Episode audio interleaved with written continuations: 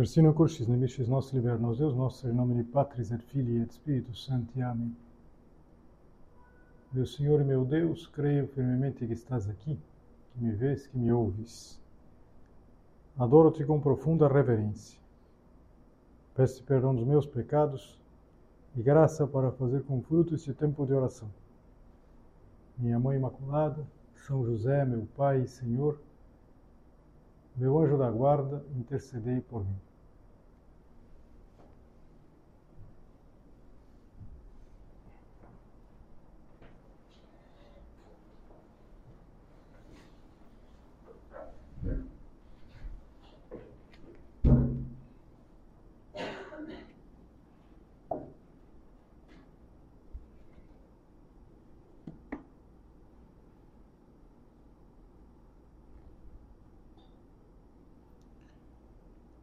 Num dia como hoje, há 72 anos atrás, 1951, o nosso padre fez pela primeira vez a consagração da obra ao coração Dulcíssimo de Maria. Essa que daqui a pouco nós vamos renovar diante do Senhor. E, e é um momento bonito da história da obra, bonito e tocante, nosso padre sentia que se aproximava uma grave contradição para nossa família e não sabia o que acontecia, sentia, percebia alguma coisa. E não tendo a quem recorrer na terra, recorreu ao céu, assim dizia, e procurou o amparo de Nossa Senhora. E foi em Loreto, foi a esse santuário italiano, no momento que é o momento mais quente do ano, é um momento muito forte chama Ferragosto. E, o, o, nosso padre fez essa viagem, que foi uma viagem penitencial, e, e de, celebrou a missa na Santa Casa de, de Loreto, que é a, o local onde Nossa Senhora, a Sagrada Família viveu, que está preservado lá em, nessa cidade da Itália. É, a Santa Casa está envolta, está envolvida no, por uma igreja, celebrou a, a, a missa na, nessa capela, no, na Santa Casa de Loreto, e, e depois ele renovou, fez a, pela primeira vez, melhor, fez essa consagração da obra ao coração docíssimo de Maria. Era um dia de muita, de muita afluência de gente por motivo prático. É, a, o dogma da Assunção de Nossa Senhora tinha sido proclamado em novembro de 1950. Então era a primeira vez que a festa da Assunção, tão tradicional na igreja, era celebrada agora assim como dogma. Então foi muita gente para Loreto.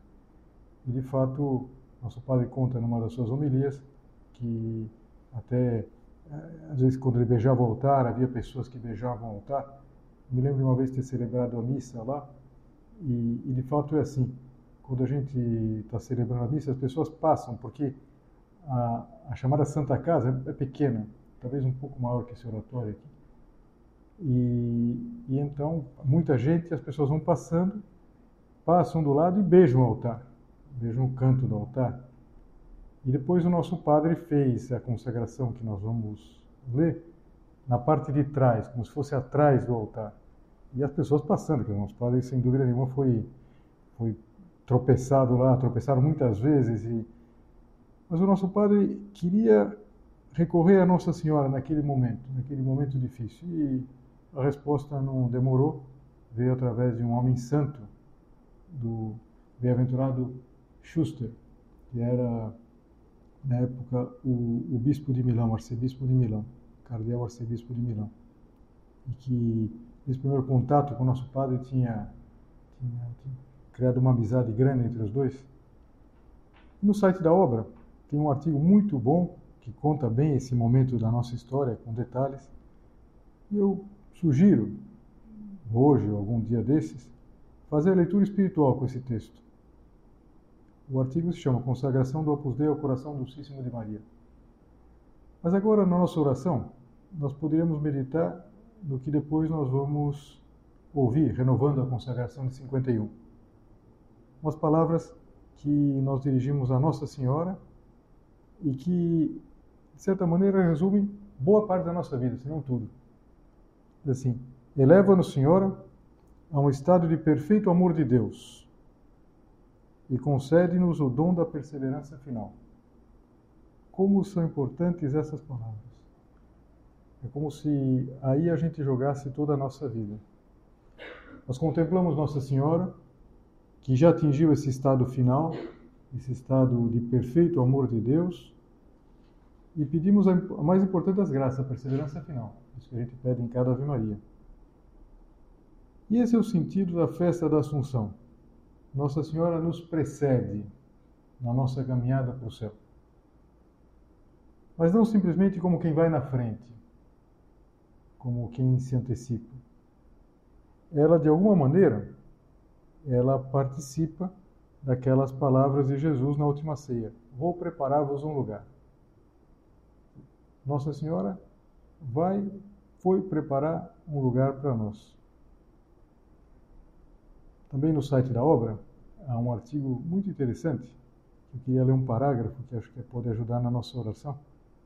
É, é um artigo que está numa seção Vida de Maria e Dormição e Assunção.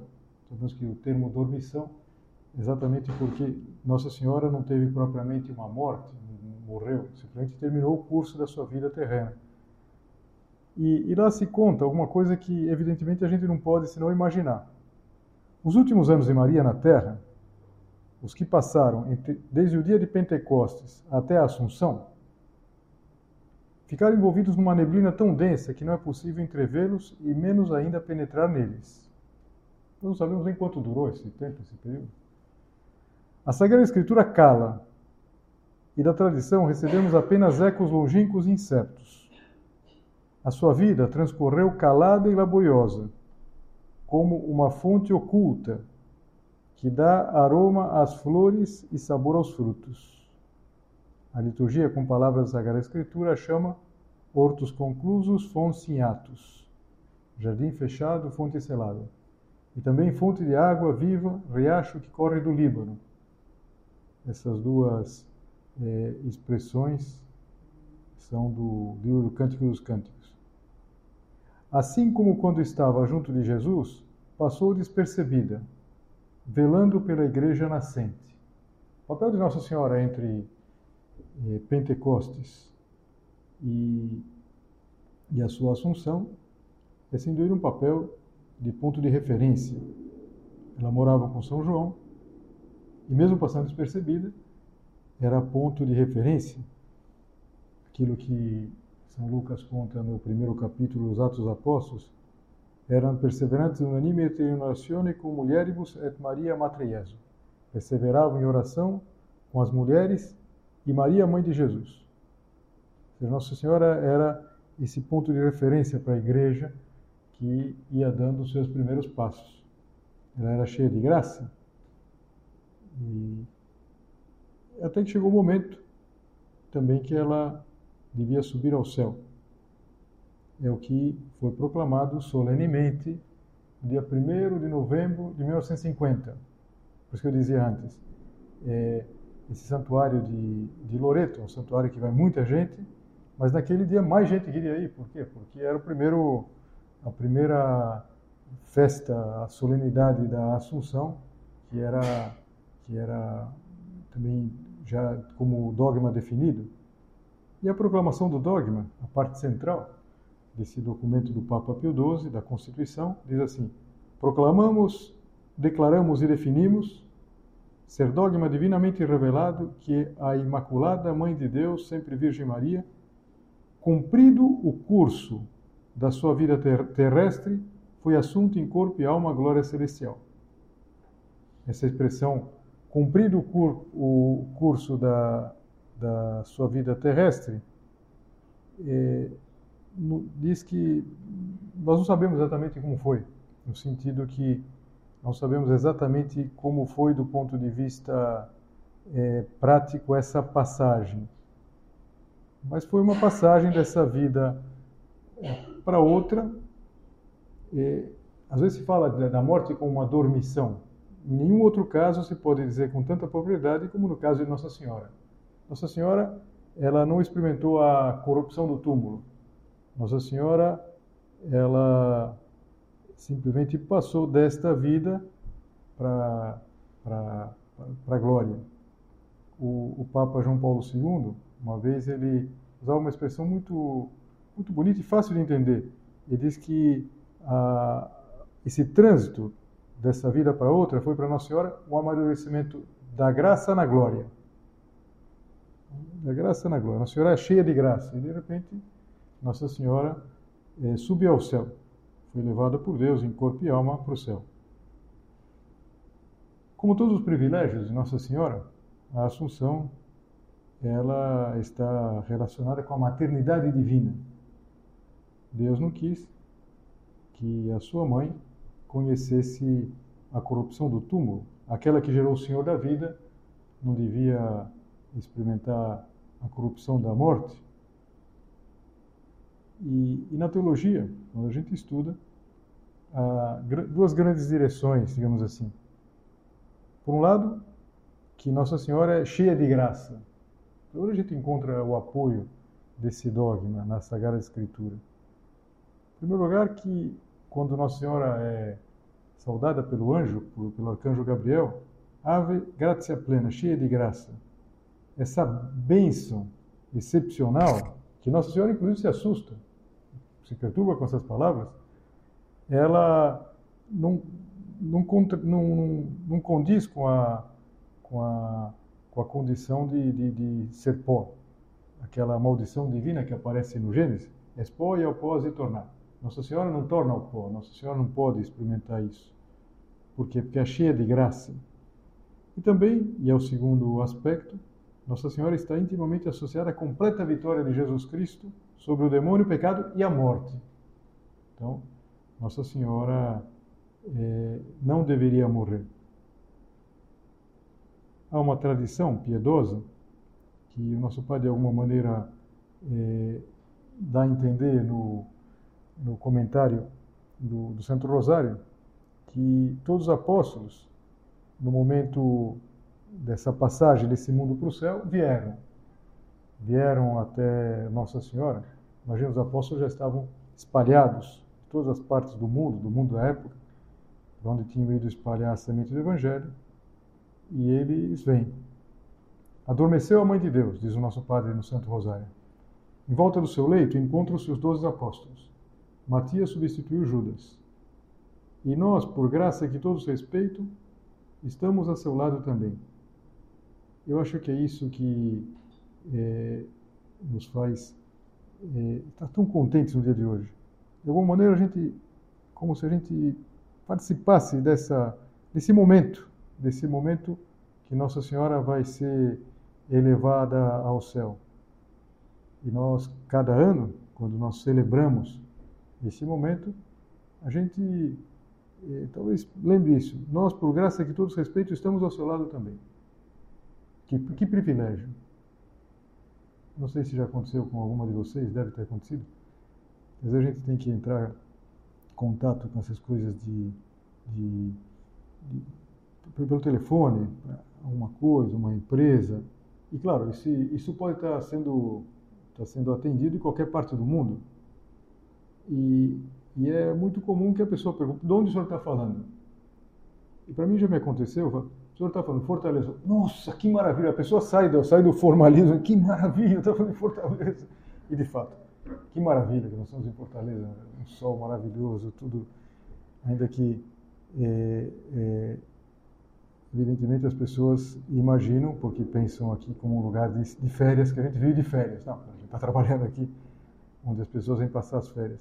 Mas eu acho que é um outro privilégio que a gente deveria, de certa maneira, desfrutar, que é o fato de que hoje, precisamente porque é um feriado para nós, um feriado.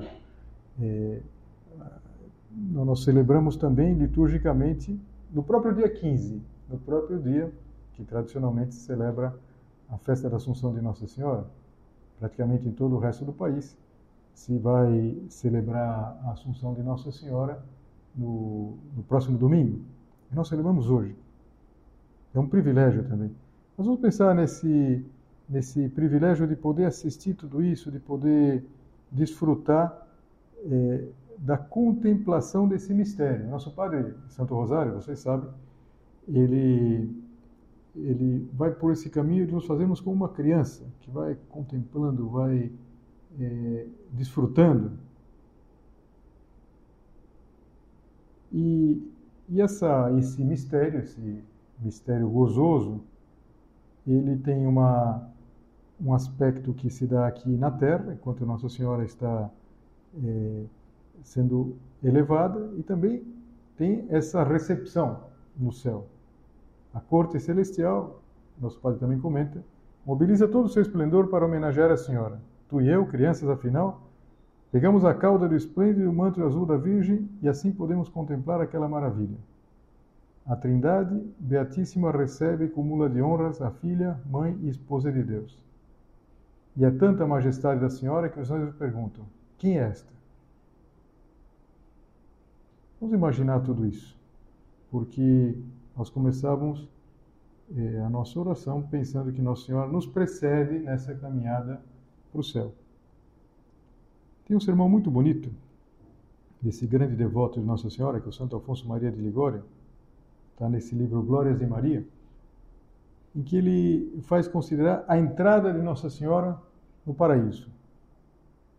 A entrada de Nossa Senhora chegando no paraíso. E, ele explica que depois que Jesus cumpriu a obra da redenção, a sua morte,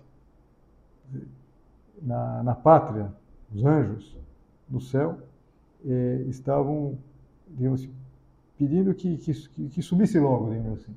Claro, é uma forma de, de, de explicar a coisa. E então dizia: Surge Domine in requentuam, tu et arca santificationes tue. Sobe, Senhor. E agora que já redimiu os homens, volta. Volta para o vosso reino e traz contigo a arca viva. A arca viva é, é Nossa Senhora que foi a arca, é, arca da aliança. Nossa Senhora foi aquela verdadeira arca da aliança onde habitou o próprio Deus. Então, havia um desejo, havia uma grande expectativa, por assim dizer, de que Nossa Senhora, que Jesus Cristo fosse ao céu e que levasse, que levasse a sua mãe. E assim como o profeta Elias tinha sido levado ao céu num carro de fogo. O, os anjos queriam também que Nossa Senhora que Nossa Senhora subisse e que toda a corte celestial e viesse. E Jesus recebe Nossa Senhora. E, e depois de, de mais ou menos explicar essa expectativa, o Santo Afonso vai descrevendo a entrada de Maria no paraíso, como eh, vieram dar as boas-vindas. Nossa Senhora é rainha. Então, rainha de todos os santos, rainha das virgens, dos confessores. Eh, ele faz, faz considerar que havia só um apóstolo no céu. O único apóstolo que já tinha morrido, que já tinha dado a vida por Cristo, é São Tiago, irmão de São João. Mas estavam os profetas, estavam o, os patriarcas, e e ele vai descrevendo, é muito bonito esse sermão, é, alguns personagens com quem Nossa Senhora conviveu e que estavam lá, e que pode imaginar a alegria deles e de Nossa Senhora quando ela chega ao céu. O Simeão, aquele homem que tinha é, anunciado que Nossa Senhora ia sofrer, que uma espada ia transpassar sua alma, que tinha acolhido nos braços Jesus, Zacarias e Isabel, imagina Isabel é, acolheu com tanta alegria naquela visitação, imagina aquele momento, o João Batista, os seus pais, Joaquim e Ana, mas ele diz assim, mas quem pode compreender o afeto com que veio saudá-la o seu caro esposo São José? Quem poderá explicar a alegria que provou o santo patriarca no ver a sua esposa chegando ao céu com tanto triunfo. e feita rainha de todo o paraíso. De fato, a gente pode só tentar imaginar a alegria de São José com a chegada da sua esposa. Tinham é, vivido aqueles momentos tão entranháveis com Jesus, aqueles momentos exatamente lá na, na Santa Casa, Santa Casa que se venera em Loreto, e, e de repente Nossa Senhora no céu. E depois a Santíssima Trindade. O, o Santo Afonso dizia assim: o Eterno Pai acolhe a sua filha, o Filho, a sua mãe, o Espírito Santo, a sua esposa. O Pai a coroa com participar-la a sua potência, o Filho a sabedoria, o Espírito Santo o amor. E as três divinas pessoas colocando o, o seu trono à direita de Jesus. A declaram Rainha Universal do céu e da terra. E mando aos anjos e a todas as criaturas que reconheçam ela como rainha, e como rainha sirvam e obedeçam. Cara, é uma linguagem é, para que a gente tente entender o, essa realidade sobrenatural, mas eu acho que pode nos ajudar essa descrição da chegada de Nossa Senhora. Aliás, nós temos uma, uma festa menor, do ponto de vista de, de litúrgico, daqui exatamente uma semana, a festa da, da nossa Senhora Rainha. Mas tudo isso, tudo que nós viemos considerando e toda essa, essa descrição bonita, Nossa Senhora chegando no céu, saindo daqui e chegando no céu, nos volta para aquelas palavras que a gente considerava no início, as palavras que nós vamos depois é, rezar na, na consagração, que nós vamos renovar. Eleva-nos, Senhora, a um estado de perfeito amor de Deus e concede-nos o dom da perseverança final. A gente assiste tudo isso, a gente medita em tudo isso, não como quem é, vê um espetáculo, um espetáculo é, lá, que, que chama atenção pela beleza. Pode haver uma, um, uma coroação de uma rainha, pode ser uma, uma abertura de uma Olimpíada, um espetáculo. Não, para nós isso toca diretamente no nosso coração. Eleva-nos, Senhor, a um estado de perfeito amor de Deus. É isso que a gente quer, é isso que a gente quereria. Que no dia de hoje a gente desse um passo. E como fazer que a, a devoção à Nossa Senhora nos leve a crescer nesse perfeito amor de Deus? Que assegure a perseverança final. O dom é um dom, é um dom de Deus a perseverança final. A gente pode pensar, e já como um propósito pequeno, mas importante do dia de hoje, de viver bem as normas do nosso plano de vida e, concretamente, viver bem as normas marianas. A gente sabe que eh, as normas marianas, elas têm um papel muito importante. Claro, todas as normas do nosso plano de vida têm um papel importante. O Álvaro dizia que é como um tecido, e um tecido, se a gente tira uma fibra, é, compromete todo o, o, tecido, ele fica desfiado. Então não dá para a gente fazer umas e não fazer outras. E agora, vamos no dia de hoje colocar um especial empenho nas normas marianas. E talvez a gente possa pensar em duas, as duas talvez principais, pelo menos mais extensas, que são o Santo Rosário.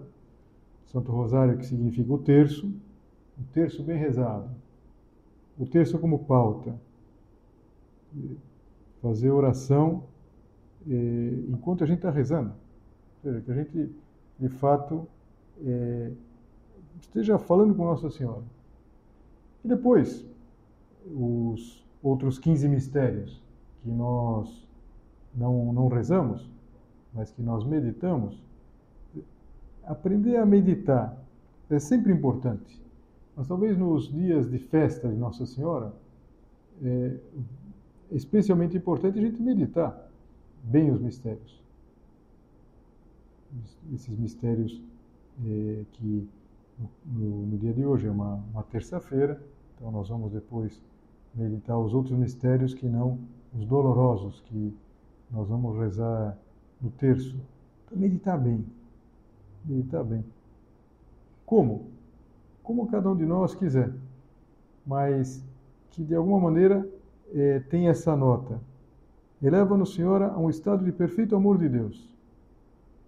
Pode parecer até desproporcional com a meditação dos mistérios, é, sermos elevados a um estado de perfeito amor de Deus.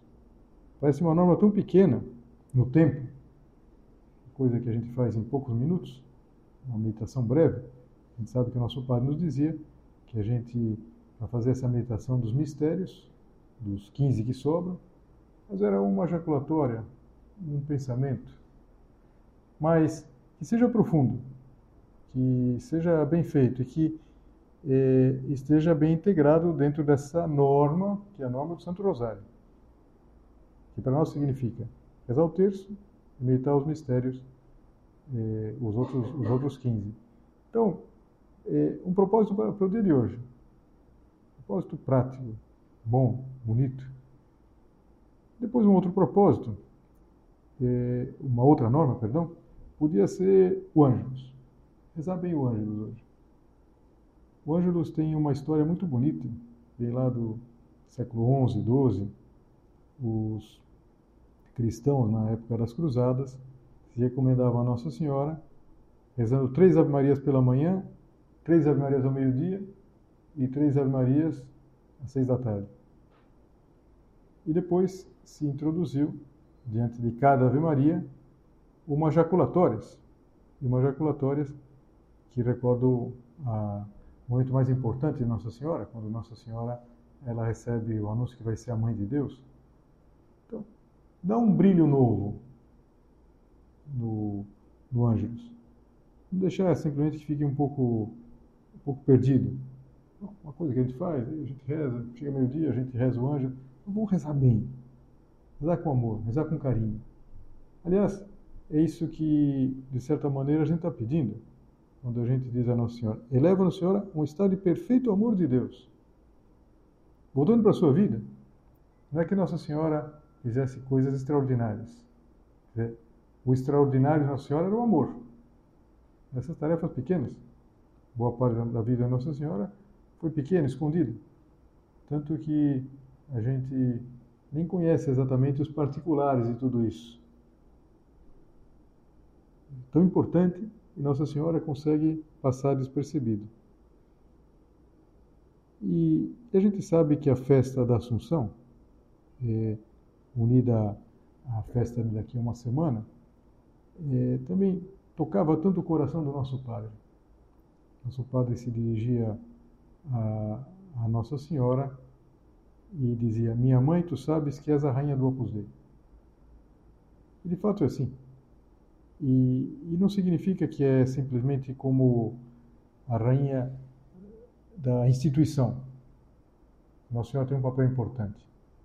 Que Nossa Senhora tem um papel importante na obra não precisa não precisa ser muito observador. Acho que o primeiro dia que a gente pôs o, o pé no centro da obra, a gente já percebeu que se tinha muita devoção a Nossa Senhora. Mas a gente pode dizer a Nossa Senhora, assunta aos céus, e que é coroada como rainha, minha mãe, tu, tu sabes que és a rainha do Opus Dei que tenho que ser eu. Os pais falaram tantas vezes essa expressão, fazer Opus Dei sendo tu mesmo Opus Dei. Ou seja, nós somos é, filhos de Nossa Senhora, mas é importante a gente reparar toda essa beleza, toda essa grandeza, e, e, é isso que a gente diz: eleva-nos a uma, um, eleva-nos a um estado de perfeito amor de Deus e concede-nos o dom da perseverança final. Vou pedir a ela, que é mãe, que é rainha, que todos nós, que todos os cristãos, mas todos os nossos irmãos, as nossas irmãs da obra, nós saibamos imitar o exemplo do nosso Padre. Que a gente saiba ter um amor muito grande a Mãe do Céu. E voltando a isso que é o nosso privilégio, porque a gente celebra hoje, a gente celebra no próprio dia 15 a Assunção de Nossa Senhora, vamos pedir isso também a ela, que a gente saiba fazer jus a esse privilégio, que a gente saiba é, conseguir que ela nos eleve a um, um estado de amor de Deus, a gente fazer todas as coisas por amor, começando por essas normas marianas, e que com a sua graça, com a sua ajuda, nós possamos chegar essa grande meta, a meta de todos nós, que é o céu, essa perseverança final.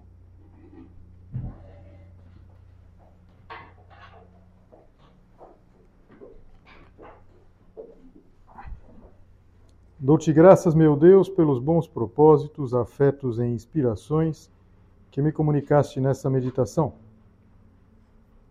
Peço-te ajuda para os pôr em prática. Minha Mãe Imaculada, São José, meu Pai e Senhor, meu anjo da guarda, intercedei por mim.